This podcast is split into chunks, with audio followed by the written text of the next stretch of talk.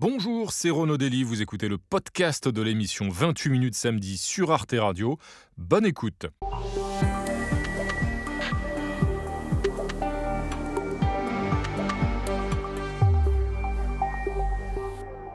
Bonsoir et bienvenue à tous. Je suis très heureux de vous retrouver pour ce nouveau numéro de 28 minutes samedi. En compagnie ce soir de l'écrivain et journaliste Jérôme Garcin, il vit avec ses chers disparus, ses fragiles, partis trop tôt, un frère, une mère auquel il clame son amour dans son dernier ouvrage. Sa plume prolonge leur existence, toujours avec pudeur et grâce, une leçon de vie précieuse, tant ceux qui nous ont quittés précocement continuent de nous éclairer. Et puis avec Jérôme Garcin, nous nous plongerons aussi dans l'actualité de la semaine, dont voici le sommaire. La Russie suspend sa participation au traité de désarmement nucléaire New Start. Depuis le début de la guerre en Ukraine, Vladimir Poutine a plusieurs fois agité la menace de recourir à l'arme atomique. Sa décision de quitter le traité relance-t-elle la course aux armements nucléaires? De nouveaux pays seront-ils tentés d'avoir accès à la bombe, en particulier en Asie, pour faire face à la menace chinoise? Puis nous nous pencherons sur une plainte déposée contre Google.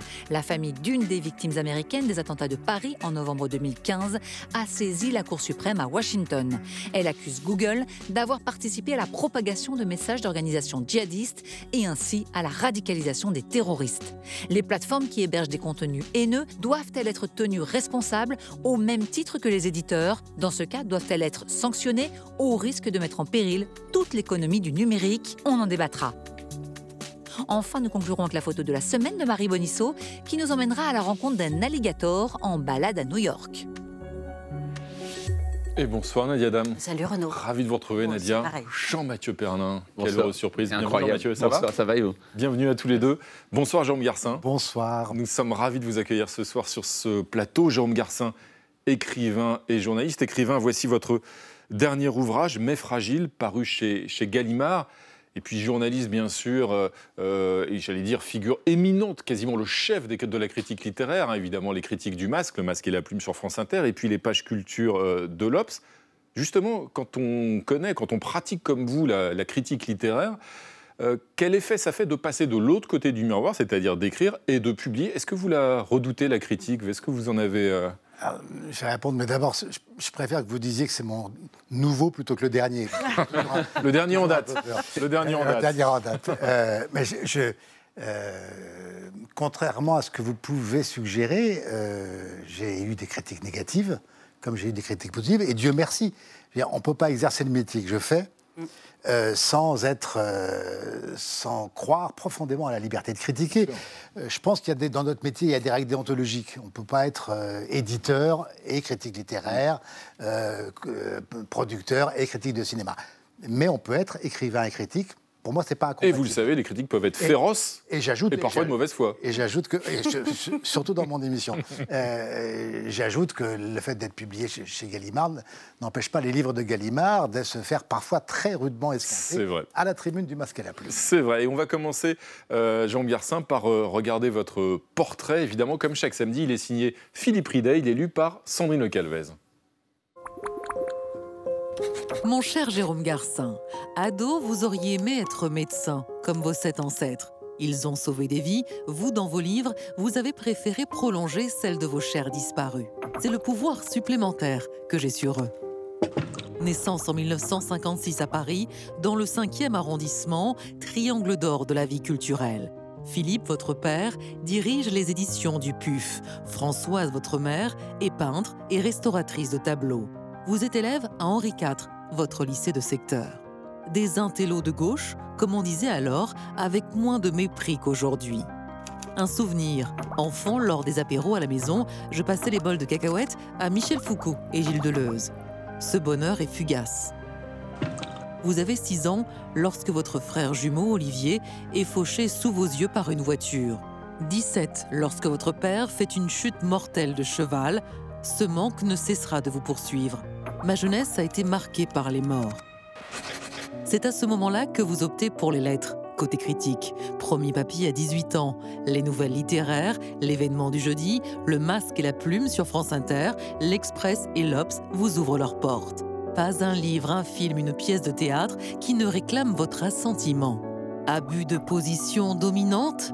Je dois vivre vite et pour deux, répondez-vous à vos détracteurs. Le cortège funèbre s'allonge, votre mère disparaît à son tour, puis votre petit frère Laurent, victime du Covid. Le sort vous accable sans vous détruire.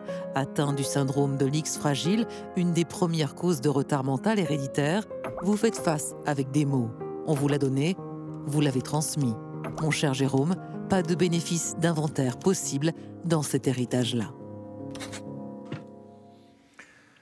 Alors Jean Mouillarsin, vous le dites et puis vous l'écrivez, euh, c'est vrai que votre destin, votre vie a été marquée par des, morts précoces euh, de ceux qui vous étaient chers, votre frère jumeau, Olivier, vous lui avez consacré un livre, Olivier, euh, votre père, décédé dans un accident de cheval, La chute de cheval, c'est un autre de vos livres. Mais fragile, vous parlez de votre maman et puis de votre autre frère, Laurent, qui est décédé, lui, du Covid, et ils sont décédés tous les deux à six mois d'intervalle. Pourquoi écrire comme ça sur euh, ces chers disparus, sur ceux qui vous étaient chers et qui sont partis Est-ce que c'est une façon pour vous de prolonger leur existence en quelque sorte? Est-ce que c'est une façon aussi de vous consoler peut-être de, ces pertes? D'abord, c'est surtout pour leur dire, euh, même quand ils ont disparu, mon amour, je ne fais pas partie de la catégorie assez tendance, je dois avouer, des écrivains qui aujourd'hui ne peuvent écrire que pour euh, tuer leur père, tuer leur mère, détruire leur famille. c'est pas mon genre, alors c'est démodé. Mais en plus, chez moi, c'est fondé sur un sentiment de gratitude que j'ai, y compris pour un enfant de 6 ans qui, meurt à vos côtés, un jumeau.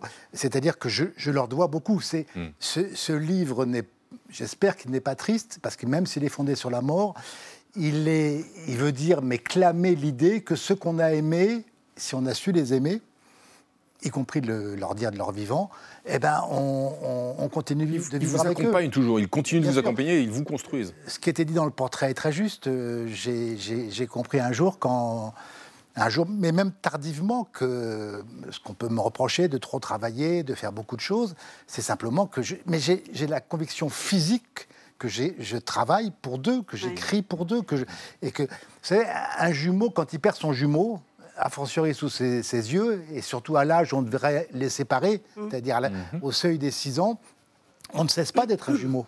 J'ai toujours un double avec moi. Alors après, on peut parler de, spiritualité, de ce qu'on veut. Je sais qu'il est avec moi. Et il y a une part de moi qui demande toujours des comptes à Olivier, de, même, de la même manière que je continue à vivre euh, sous l'égide de ce père qui était assez rigoureux et assez, et, un peu impressionnant. Ce livre, c'est une, consolation, une réparation, mais il est aussi euh, information, parce que c'est la première fois, je crois, dans ce livre que vous parlez de cette maladie, ce mal terrible qui frappe votre famille, qui est assez peu connu. C'est ce syndrome de, de l'X fragile, ouais, alors qu'il est plutôt répandu, qui touche beaucoup de familles euh, partout dans le monde. Pourquoi est-ce qu'on en sait si peu Et pourquoi, en effet, vous avez eu besoin de le décrire? Décrivez-nous d'ailleurs ce que c'est que cette, euh, cette, maladie. Alors, je l'avais un tout petit peu suggéré à la fin du mmh. livre, d'un livre précédent qui s'appelait Le syndrome de Garcin, mmh. et je n'ai pas voulu le, dire du vivant de ma mère. Mmh. Euh, Pourquoi? Parce que je voulais pas qu'elle porte sur mon frère cadet, sur euh, Laurent, un autre regard que celui d'une mère qui aime un garçon différent. Euh, et puis, la seconde chose, c'est Parce que ce syndrome est héréditaire, c'est pour ça. Parce et j'ai appris que, tardivement, en 2010, que j'étais porteur de ce, de ce X fragile en faisant. Que vous avez fait des examens génétiques. Parce qu'on m'a poussé à en faire, dans la famille, un médecin m'a poussé à en faire, que j'ai fait ces analyses avec ma fille, puisque j'ai deux garçons à qui j'ai transmis mon Y, mhm. donc ils sont sains et saufs, et ma fille à qui j'ai malheureusement transmis ce, ce, X fragile, qui, est une, qui elle-même l'a transmis à sa fille. Alors, euh, elles vont très bien, hein, je, mhm. elles, elles, sont comme moi euh, euh, elles ne sont pas mutées. Mhm. Euh, on est des, on est des malades sains, si j'ose dire, mais pas à l'abri de problèmes qui sont liés à cette maladie, qui est une anomalie génétique donc du chromosome X, dont les chiffres sont catastrophiques, hein, puisque c'est la, la deuxième raison de, de déficience mentale après la trisomie, avec ceci de particulier que contrairement à l'autisme ou contrairement à la trisomie, c'est héréditaire. Et que plus le mal se transmet d'une génération à l'autre, plus le mal s'accentue. Donc elle pourrait être enrayée si elle était davantage connue, si on pouvait faire des amniosynthèses plus systématiques. Ça ne peut pas être soigné. C'est pas assez connu, il n'y a pas assez de recherche, on n'en parle pas, alors qu'il y a des familles entières ravagées, hein, et pas qu'en France, dans le monde entier. Je vois ça même aux témoignages que je reçois depuis un mois, qui sont ahurissants. Quoi. Euh, mais en revanche, on peut enrayer, vous avez tout à fait raison, euh, Nadia, on peut, on, peut, on peut enrayer grâce aux femmes. Seules les femmes peuvent empêcher. Comment? En faisant ce qu'a fait ma fille. Une amyosynthèse Ma fille a fait à 4 mois de la grossesse, euh, a fait une amyosynthèse qui a révélé donc que ma petite fille, que sa fille était également euh, porteuse. Ou alors ce choix qu'on peut faire aussi, c'est-à-dire de la gestation in vitro, et de faire euh, différemment un enfant. Mais si on, si on ne choisit pas ces méthodes-là, euh, euh, cette maladie aux, symptômes très variés qui vont de la mmh. déficience mentale à la ménopause précoce pour les femmes, mmh. en passant par des crises d'épilepsie qui ont atteint d'ailleurs mon frère Laurent. Des problèmes d'élocution. Problème d'élocution, évidemment, ascolarisé, asocial, tout ça. C'est une maladie très sournoise, héréditaire, qui frappe beaucoup de monde et qu'on ne connaît pas assez. C'est aussi la raison pour laquelle j'ai voulu la nommer dans un livre, qu'enfin ça se sache. Et je crois que de ce point de vue-là, j'ai eu raison compte tenu des, témoignages que je reçois. Jean Garcin, on, va, on a une archive à vous montrer. On va remonter un peu plus de 30 ans en arrière. C'est quelqu'un d'autre qui vous est très cher. C'est un, artiste qui est aussi un de vos amis et sur lequel vous avez beaucoup écrit. Oui, vous avez, fait, vous avez écrit un livre qui porte d'ailleurs son nom, Bartabas Roman. Euh, on va entendre dans cette archive Bartabas, écuyer, metteur en scène, fondateur du Tadzingaro et tant d'autres choses. Vous avez donc en commun un amour des chevaux qui n'allait pas de soi, pour vous en tout cas. Euh, votre père est mort d'une chute de cheval, je le rappelle. Écoutez, Bartabas, il parle des chevaux et de langage. On est en 1991, regardez. Disons qu'avec les chevaux, c'est plus qu'une communication, un les chevaux sont devenus plus qu'une passion, sont devenus un moyen d'expression pour nous, comme un danseur peut avoir son propre corps ou un comédien sa voix. Quoi. Est-ce que vous je suis plus à l'aise sur un cheval que, par terre. Hein, c'est ça. Mais c'est devenu une démultiplication de notre propre corps. Est-ce que vous voulez dire que l'on peut communiquer bien au-delà des mots au ah, niveau ah, bah, corporel C'est évident. au niveau, euh, le rapport qu'il peut y avoir entre le cheval, pas tous les animaux d'ailleurs, mais entre le cheval et l'homme a été poussé à un point euh, extrême, ne serait-ce que d'abord quand on le chevauche, le, rapport physique d'être dessus, de, de pouvoir euh, le cheval devient une démultiplication de son corps, et puis aussi le fait de le contact de l'animal et de l'homme. Bon, ça peut aller beaucoup plus loin que ça dépasse le texte à la limite. Jérôme Garcin, vous avez mis du temps à vous réconcilier avec les chevaux. Vous avez eu cette très belle phrase un jour. Vous dites que la selle c'est devenu votre divan, et je crois même que vous avez des idées de romans, de livres quand vous êtes quand vous montez, quand vous êtes à cheval. Et vous avez tellement raison que je n'écrivais pas avant ah, d'avoir renoué. J'écrivais dans les journaux. Mais euh, il se trouve que je fuyais les chevaux. Euh, euh, je contournais quand j'étais jeune. Mon père est mort, il avait 45 ans, j'en avais 17. Pendant des années, j'ai contourné les, prés, les champs, voire les paddocks où il y avait des chevaux. C'était pour moi un animal assassin. Et puis un jour, je ne vais pas raconter, c'est un peu long, mais j'ai renoué, grâce d'ailleurs à un de mes enfants qui montait un poney, j'ai renoué avec les chevaux et j'ai compris qu'en fait, le cheval avait été l'instrument de la liberté de mon père, qui lui s'était mis Hmm. pur éditeur, un télo, hmm. pas du tout sportif, s'était mis à monter pour supporter la mort de mon jumeau. Et c'est de ça qu'il est mort dix ans plus tard. Et moi, en renouant avec hmm. l'animal, tout d'un coup, j'ai compris que j'avais tort de me taire depuis tant d'années. De... Je crois pas qu'on... Quand on a, comme moi, connu des, des drames très jeunes, très tôt, je pense que la pire erreur, c'est de les garder pour soi et de ne pas les raconter, de ne pas dire les choses. J'ai eu une chance inouïe dans ma vie. J'ai rencontré un jour elle est devenue ma femme, une comédienne, mm. qui est Anne-Marie Philippe, et qui m'a dit, mais il faut parler, il faut, il faut s'exercer, il ne faut pas... Euh, Est-ce que c'est lié aussi, Jean Garcin, ce que vous écrivez d'ailleurs dans Mes Fragiles, au fait que lorsque vous avez perdu votre frère jumeau, Olivier, vos parents, parce que vous aviez 6 ans à peine, pas encore 6 ans d'ailleurs, vous ont tenu à l'écart justement de son enterrement, de la mort, donc en quelque sorte. Et est-ce que c'est aussi pour ça que vous avez éprouvé le besoin ensuite d'écrire justement sur Olivier d'abord et puis sur vos autres disparus? Mais de même que je crois qu'il ne faut pas se taire, pour aucun de nous. Hein. Mmh. Euh, euh, il faut parler, il faut dire les choses de la même manière, mais c'était en 62 quand Olivier est mort. Euh, à l'époque, on voulait éloigner les enfants mmh. des drames familiaux. C'est une grave erreur. Imaginez-vous que moi j'ai vu ce, ce frère volé en l'air, renversé par une voiture qui ne s'arrête pas. La scène, je peux vous la raconter, mm. et c'était en 62, mais minute par minute, la, scène d'effroi et d'horreur. Et après ça, on m'exile en province, mm.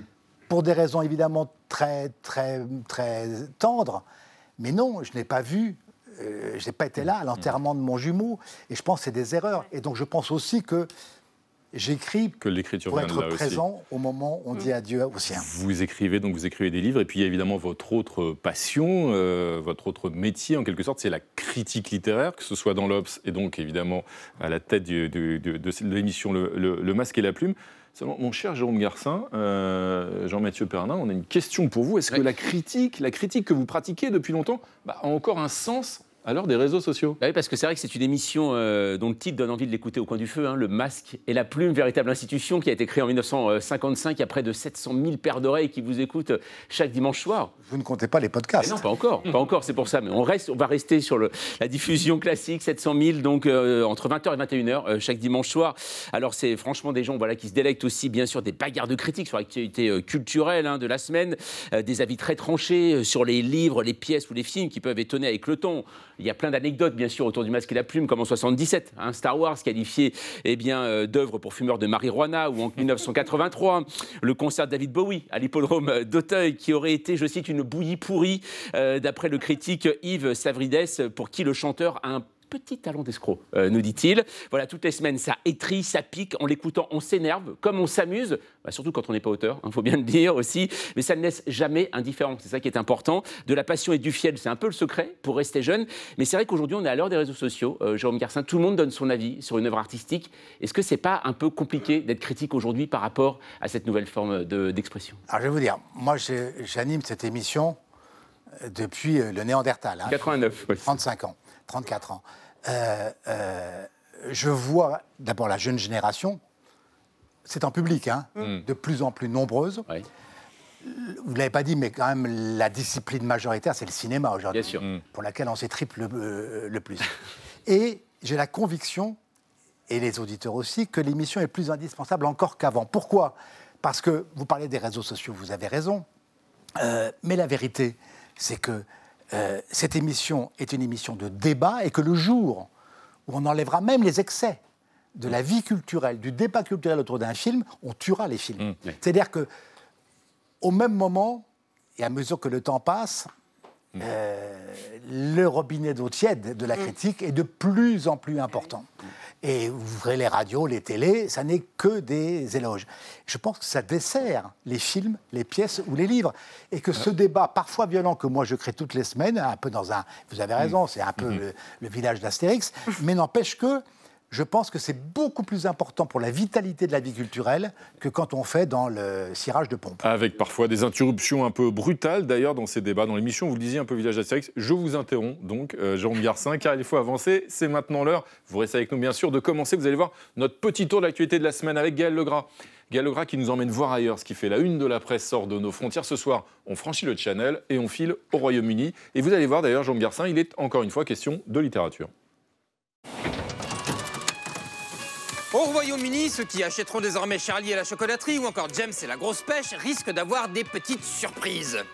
The controversial move, Roald Dahl's classic children's books are being rewritten to remove what some have called offensive content. La société qui gère les droits de Roald Dahl, décédée en 1990, a effectué des modifications pour que les personnages de Dahl continuent d'être appréciés par tous les enfants d'aujourd'hui. Le mot gros, par exemple, a été éliminé pour décrire l'enfant glouton Augustus Gloop dans Charlie et la chocolaterie. Selon l'éditorialiste de l'Evening Standard, cela peut permettre de lutter contre la stigmatisation entre enfants à l'école. What children have done for centuries. Yeah, we are now living in times where nine-year-olds have look at themselves in, in the mirror and hate their bodies. Un point de vue que ne partage pas l'animatrice de la matinale de Talk Radio. Augustus Gloop, his entire character is based on the fact that he is fat. That's the point of the character. Entre autres décisions, les mots blanc, noir ou fou ont aussi été expurgés, même lorsqu'ils ne décrivaient personne.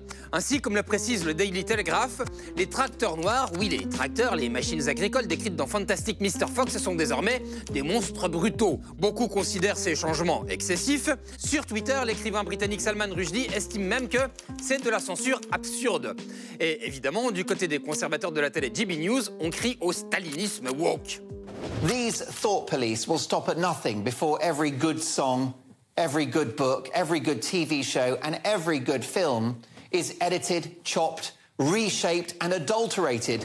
Enfin, The Guardian propose une explication à toutes ces réécritures, puisque Netflix a acheté les droits d'adaptation de Roald Dahl à hauteur de 500 millions de livres sterling. Cela ressemble à une décision commerciale pour éviter que certains titres soient abandonnés aux États-Unis après avoir été jugés inappropriés. Ouais, vous vous souvenez de ce qu'écrivait Georges Elgozi Tout problème complexe, s'il est traité avec le maximum de scrupules, ne cesse de gagner en complexité. Merci Gaël Legrand. On va maintenant s'attaquer à l'actualité de la semaine. Pour cela, nous accueillons deux invités. Bonsoir Britta Sandberg. Bonsoir. Bienvenue à vous. Vous êtes correspondante de l'hebdomadaire euh, allemand Der Spiegel à Paris. Euh, et à vos côtés, Bogdan Bodnar, pardon, bonsoir, bienvenue Bogdan, journaliste franco-ukrainien. Vous êtes journaliste spécialisé en cyber et géopolitique chez Numérama. Bienvenue à tous les deux. Tout de suite, Nadia, notre premier dossier de la semaine, c'est Vladimir Poutine qui menace les Occidentaux de relancer la course aux armements nucléaires. Oui, une décision qualifiée de grave erreur par le président euh, américain Joe Biden. C'était mardi. Poutine qui a donc annoncé qu'il suspendait s'inédier sa participation à ce traité euh, New Start. Il s'agit de ce texte, de cet accord qui a été signé en 2010 entre la Russie et les États-Unis, qui limite, pour le dire vite, les arsenaux nucléaires des deux puissances et qui implique également une série euh, d'inspections euh, mutuelles. Britta Sandberg, quelles peuvent être les conséquences de cette euh, annonce? Faut-il la prendre au sérieux? Est-ce que ça change vraiment le niveau de la, menace?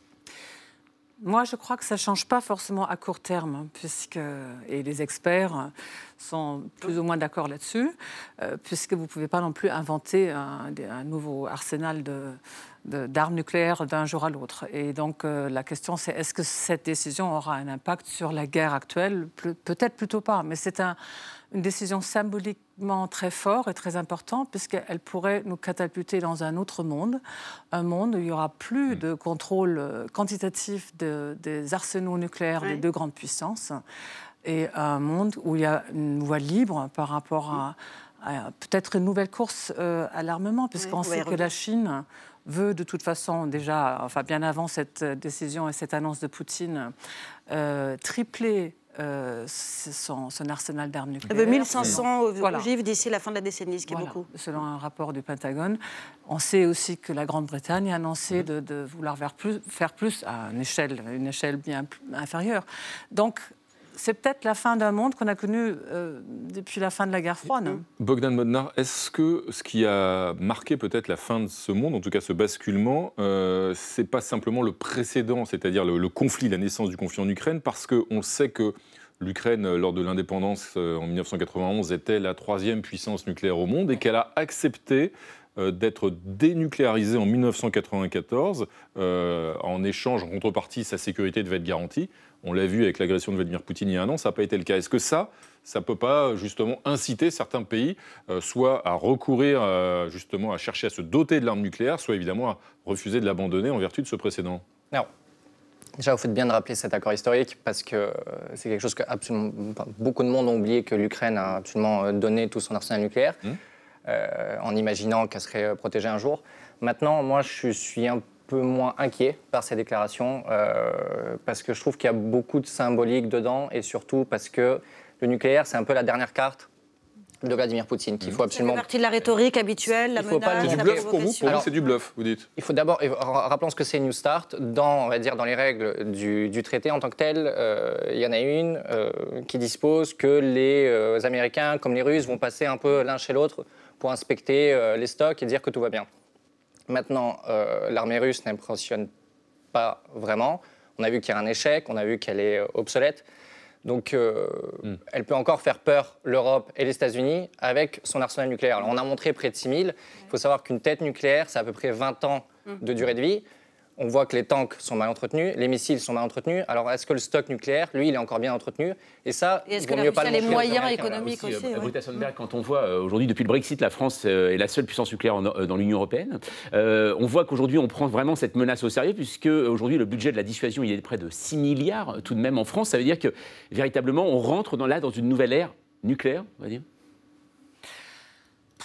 Moi, je suis incapable de dire si on rentre dans une nouvelle ère nucléaire, c'est sûr que face à cette guerre, face aux menaces, face aussi à la volonté d'être plus souveraine au niveau de la défense en Europe, mhm.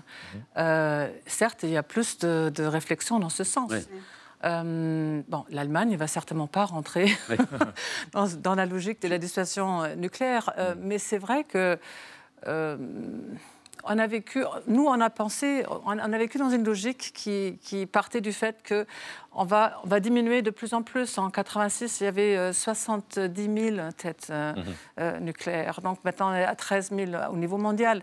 Et on pensait que ça allait toujours continuer comme ça. Et cette logique-là, elle, elle, ne marche plus. Mhm. Ça, c'est sûr. Jérôme Garcin, euh, à plusieurs reprises, les, décisions de Vladimir Poutine, enfin les, choix de Vladimir Poutine ont, paru imprévisibles. Hein. Déjà, le, fait qu'il agresse, qu'il attaque l'Ukraine il, il, y a un an personne ou presque avait pronostiqué cette, euh, cette invasion de l'Ukraine.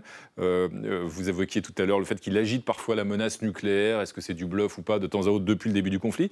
Est-ce que la littérature peut aider parfois à comprendre? Je pense évidemment au succès d'un livre, Le Mage du Kremlin, de Giuliano d'Ampoli. Est-ce que ça permet de comprendre les décisions Oui, je pense que le livre a aidé a aidé à, mieux comprendre ce qui était, ce qui était vraiment ce qu'il y avait dans la tête de, Poutine.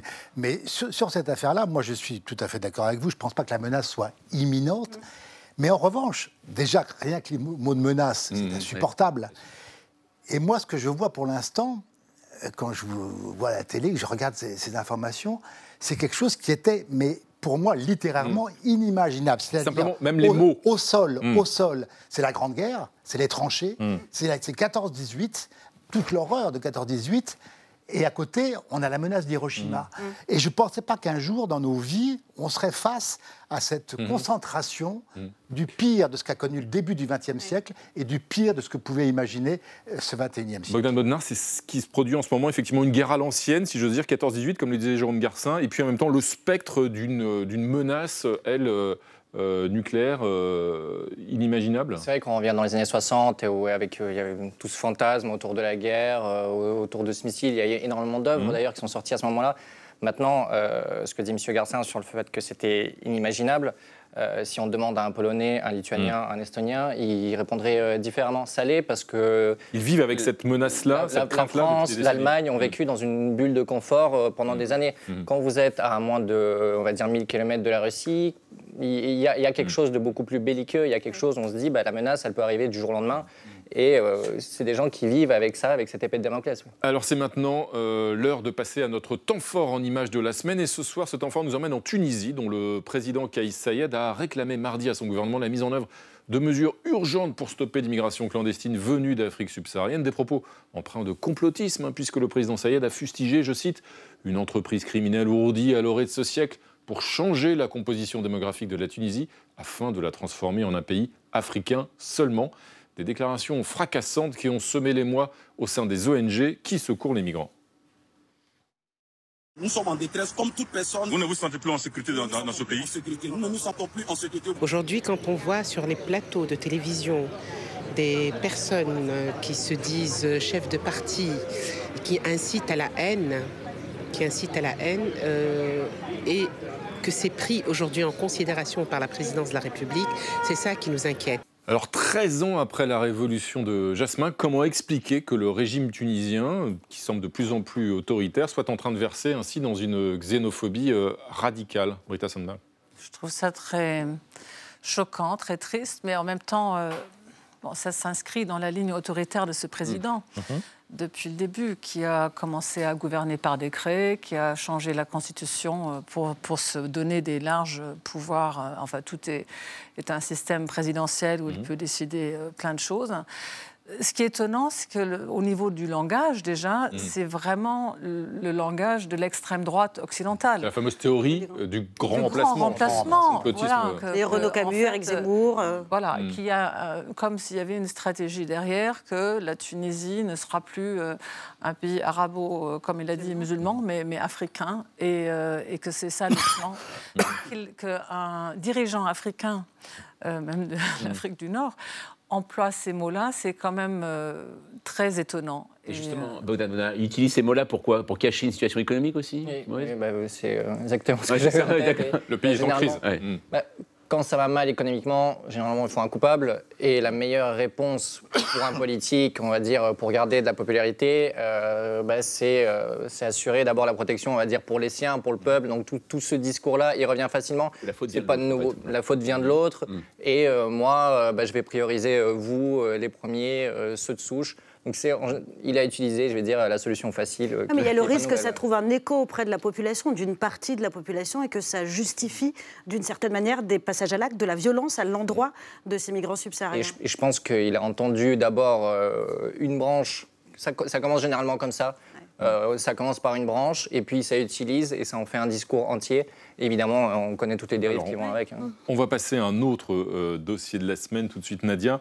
Euh, ce dossier, bah, c'est une procédure judiciaire euh, inédite, hein, une procédure juridique inédite qui pourrait euh, bousculer Internet. hein. Oui, tout simplement. En effet, les géants du net sont-ils responsables, doivent-ils être tenus responsables du contenu qui a été posté par les utilisateurs? La question est examinée pour la première fois par la Cour suprême aux États-Unis. Les juges se penchent en particulier sur la section 230 d'une loi précise, une loi qui exonère en quelque sorte les hébergeurs que sont Facebook, Google ou Twitter. Son examen découle d'une plainte qui a été déposée par la famille d'une victime des attentats Paris au Bataclan. Elle accuse Google d'avoir propagé d'une certaine manière les messages de l'État islamique. Et je précise que la décision euh, sera rendue euh, à la mi-juin. Bogdan Bodnar, est-ce qu'il faut en effet mettre fin à cette impunité de- des plateformes? Et que faut-il attendre de cette euh, décision qui paraît bien compliquée hein? Alors, elles sont sanctionnées. hein. Alors, ça prend beaucoup de temps, mais globalement, les seuls à réellement les sanctionner dans ce monde, c'est l'Union européenne. Ça, il faut le rappeler. Euh, et à coût de millions, de milliards, ça prend cinq années parfois, mais ils le font.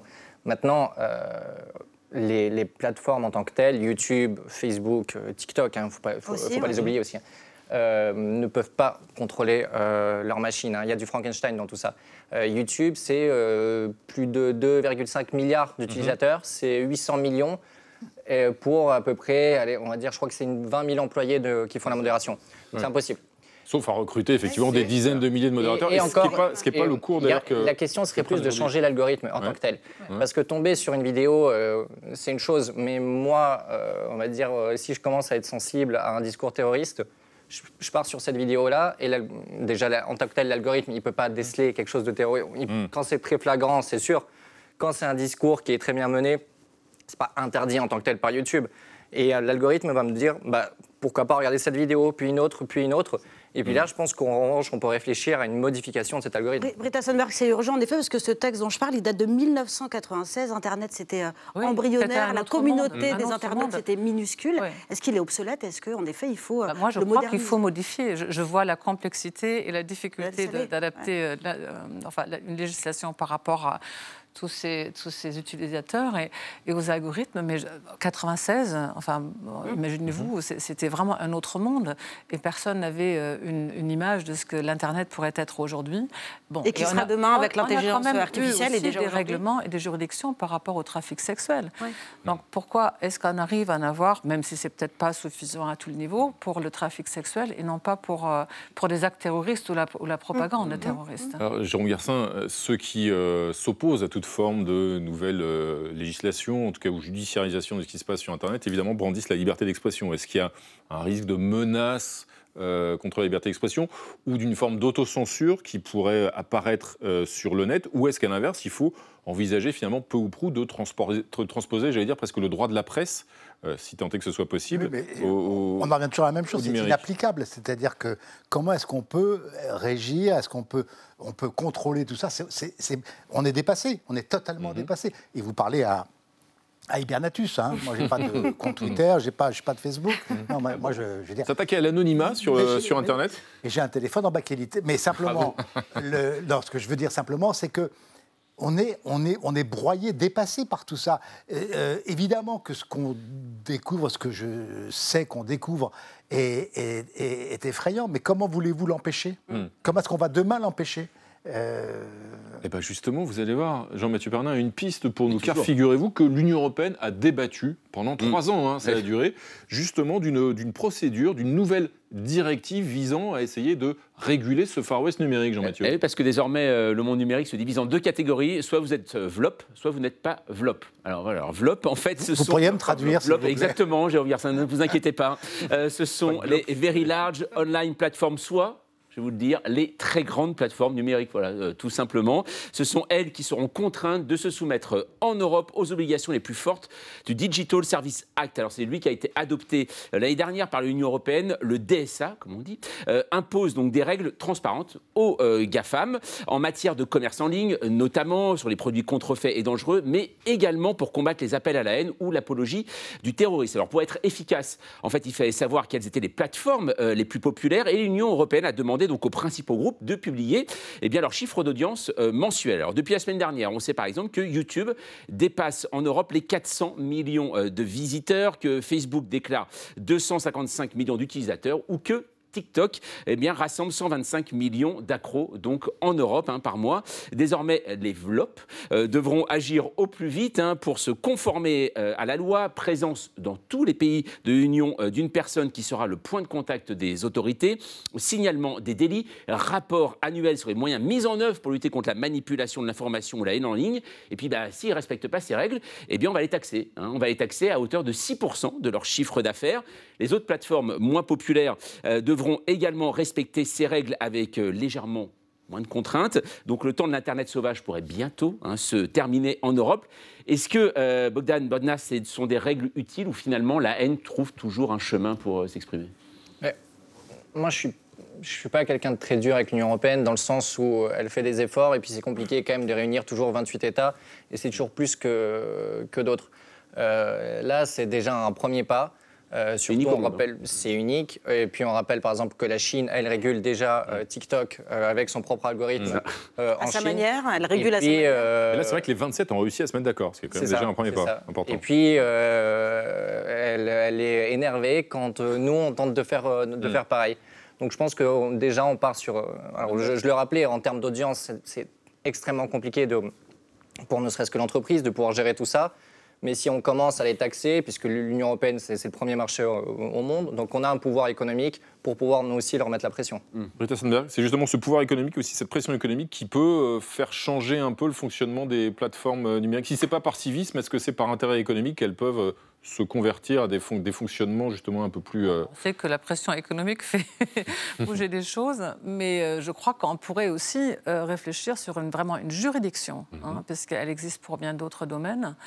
Et euh, pourquoi on ne peut pas... euh, Juridiction internationale, vous voulez dire Oui, influencer des algorithmes qui ne proposent pas euh, euh, 10 vidéos de, de propagande de l'IS euh, euh, ensuite. Enfin, je- moi, ça me semble... euh, Évidemment, ils vont trouver d'autres moyens de, les montrer Il y a des failles, toujours. Mais de leur euh, alourdir un peu la, la tâche, euh, ça serait déjà euh, pas mal, je trouve.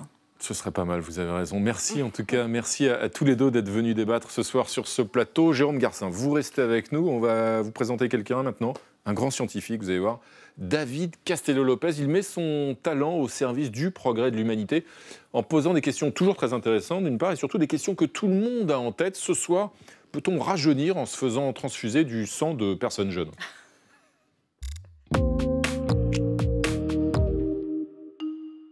Peut-on rajeunir en se faisant transfuser du sang de personnes jeunes? Ah Mourir, c'est nul. D'une part parce que c'est désagréable, mais surtout parce que c'est définitif. C'est pour cette raison que d'une façon générale, les êtres humains souhaitent mourir le plus tard possible. Et dans cette perspective, une question revient régulièrement. Est-il possible d'allonger sa durée de vie en se faisant transfuser du sang de personnes jeunes? Intéressant. Bon, à ce jour, disons-le tout de suite, rien ne prouve que le fait de recevoir du sang de personnes jeunes puisse augmenter la durée de vie des personnes vieilles. En revanche, de nombreuses recherches sur les souris ont montré que cela pourrait peut-être améliorer la santé des personnes vieilles, notamment grâce à une méthode terrible qu'on appelle la parabiose. La parabiose, c'est une sorte de super transfusion qui consiste à prendre deux êtres vivants et à les coudre ensemble de façon à ce qu'ils partagent le même sang. En 2005 notamment, une équipe de chercheurs de l'université de Stanford a fait une parabiose entre des souris âgées d'environ 3 mois et des souris âgées d'environ 2 ans. En termes humains, cela équivalait à relier une personne de 20 ans avec un septuagénaire. Cette expérience a donné des résultats spectaculaires. Grâce au sang des souris jeunes, les muscles des vieilles souris, par exemple, se réparaient beaucoup mieux. Depuis, d'autres expériences semblables ont montré que la parabiose permettait de réparer des cellules endommagées dans la moelle épinière des vieilles souris et même de provoquer chez elles la formation de nouveaux neurones. Mais alors, est-ce qu'on pourrait faire la même chose avec les êtres humains? Eh bien la réponse est non. Non pas parce que c'est physiquement impossible, mais parce que ce serait dangereux et éthiquement discutable, d'autant plus que les expériences sur les souris ont montré que de la même façon que le sang jeune améliore la santé des vieilles souris, eh bien le sang des vieilles souris détériore de son côté la santé des plus jeunes alors on pourrait peut-être se contenter d'une transfusion classique. C'est d'ailleurs ce qu'a proposé jusqu'à la fin des années 2010 la start-up américaine Ambrosia, qui facturait ses transfusions 8000 dollars pièce, mais aucune étude scientifique sérieuse n'a pour l'instant pu prouver l'efficacité de cette procédure. En attendant, il faudra donc continuer à mourir, aussi désagréable que cela puisse être. Intéressant. En effet. Merci David Chiastello-Lopez. Marie Bonisso, bonsoir. Bienvenue Marie, ravi de vous retrouver euh, avec votre photo de la semaine. Et ce Mhm. soir, c'est la terrifiante photo du monstre de Brooklyn. Oui, alors pas de panique, tout est sous contrôle, mais c'est vrai que quand même, ça fait un petit peu peur ma photo de la semaine. Regardez cet alligator qui a été capturé à Prospect Park, un parc à Brooklyn, New York. Imaginez un peu la frayeur du jogger en croisant ce prédateur de 1m20 de long qui n'a, faut-il le préciser, absolument rien à faire là. Car oui, il y a des alligators aux États-Unis, mais ils sont euh, eh ben, en Floride. Éventuellement, jusqu'en Caroline du Nord, ils peuvent pousser un petit peu, mais pas plus haut, puisqu'ils ont besoin d'eau chaude et d'un climat tropical. D'ailleurs, notre croco de Brooklyn était dans un sale état, léthargique, en choc thermique, Ah oui. a rapporté le service des espaces verts new-yorkais qui l'a capturé et qui soupçonne un habitant euh, de New York qui aurait adopté cette bête comme animal de compagnie sûr. pour euh, finir par le relâcher. C'est pas très pratique dans un 15 mètres carrés. Voilà pour l'explication rationnelle. Maintenant, passons, si vous le voulez bien, à la légende, car figurez-vous que la plus new-yorkaise des légendes urbaines raconte que, depuis un siècle, une gigantesque colonie d'alligators grouillerait dans les égouts de la ville. Leur nom, ils ont même un nom, les Sewer Gators, donc égouts gators. J'ai tenté une traduction. C'est un mythe qui a démarré euh, dans les années 30, le 9 février 1935, à East Harlem. Un gamin de 16 ans était en train de déblayer la neige quand, euh, tout à coup, il tombe nez à nez avec un alligator qui le fixe depuis Mhm. une bouche d'égout. Euh, voilà, parce qu'en fait, à l'époque, il y a une explication. Bien sûr, les bien sûr. bébés alligators, les alligator baby, étaient très à la mode. On pouvait se les faire envoyer de Louisiane par la poste pour un petit dollar 50. Voilà, c'est ainsi qu'a démarré la rumeur à New York, qui a été relancée dans les années 60 à cause d'un livre, The World Beneath the City, le monde euh, sous la ville qui rapportait le témoignage absolument pas vérifié euh, d'un ancien responsable des égouts de New York qui jurait ses grands dieux euh, avoir chassé des alligators à coups de fusil et de poison des égouts. Et depuis, cette histoire, vous les croisez dans absolument toute la pop culture américaine de Superman euh, aux Tortues Ninja en passant par les Simpsons. Au ciné, il y a même une pépite horrifique sortie en 1980 qui s'appelle tout simplement Alligator. Mmh. Et même si tous les experts répètent depuis en boucle que les égouts new-yorkais ne sont pas viables pour des alligators, même les services municipaux de la ville ont fini par craquer et éditer un t-shirt qui s'est très bien vendu à l'effigie du mythe. D'ailleurs, on l'a tous raté, mais le 9 février dernier, c'était l'Alligator in the Sewer Day à Manhattan. D'accord. C'est férié Ah. à Manhattan seulement. Voilà. Alors sachez qu'à Paris, à mon grand regret, la légende n'a jamais pris, alors que une certaine Eleanor, une jolie crocodile du Nil, a été repêchée dans les égouts en 1984. Elle était sous la rue du Pont Neuf. Allons. Ne passez plus jamais par là. On fera attention. Merci Marie pour vos conseils. Merci à tous. Merci Jérôme Garcin d'être vous. ce début de soirée avec nous. Il faut lire, il faut lire bien sûr vos fragiles, mais fragiles chez Gallimard. Merci euh, à vous, merci à tous. Lundi à 20h05, vous retrouvez bah, celle que vous attendez tous, bien sûr, la seule, l'unique, Elisabeth Quint. Et comme d'habitude, bah, on va se quitter en musique. Tiens, Jérôme Garcin, je vous laisse vous installer au piano. On va s'écouter évidemment un petit extrait de Mendelssohn, je sais. ça demain va- soir, c'est Ça demain va vous rappeler le boulot. Tchuss